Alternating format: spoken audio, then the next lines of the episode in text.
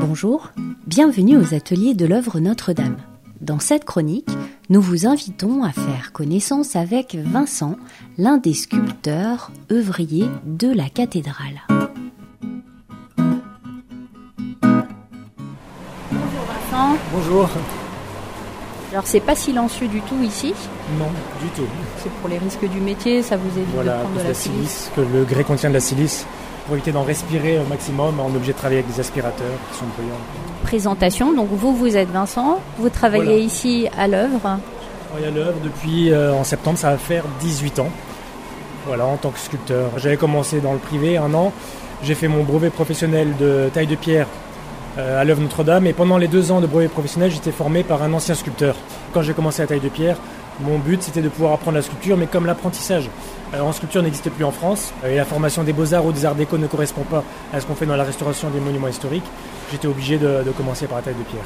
J'ai passé plus tard, en 2007, le concours de meilleur ouvrier de France, en même temps que mon collègue Albert Marthe, en sculpture, pour avoir un diplôme en sculpture cette fois-ci.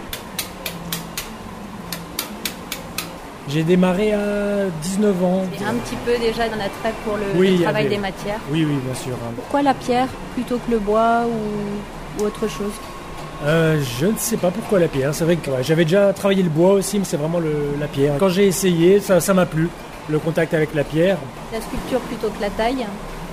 Vous avez appris les deux J'ai appris les deux, ouais. La géométrie m'a toujours plu, à l'école aussi, mais j'avais quand même une petite faiblesse pour tout ce qui était dessin d'art, euh, la peinture, le modelage.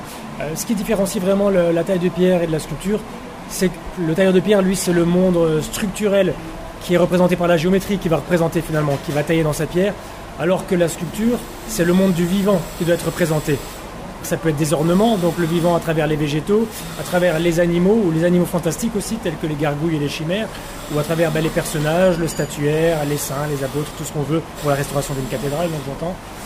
Euh, voilà, et moi, c'est vraiment ça qui, me plaisait, quoi. C'est ce côté vivant qu'il faut essayer de, de retrouver euh, dans un matériau qui n'est pas vivant. C'était ça au départ qui m'attirait le plus. Il y a le côté manuel, le côté technique. D'une statue qu'on va refaire, on va la transpirer. C'est-à-dire, on, faut essayer de comprendre ben voilà, comment sont faits les drapés, jusqu'aux aspects de taille. C'est de comprendre comment le sculpteur avait travaillé au Moyen-Âge. C'est vrai qu'à un moment donné, on est obligé de faire, euh, dire, une certaine abnégation de nous-mêmes. On n'est pas là pour faire de la création. On est là pour le respecter et d'essayer justement, quand on refait une statue ou quand on refait une pierre de taille, de la refaire à la manière dont ça a été fait à l'époque.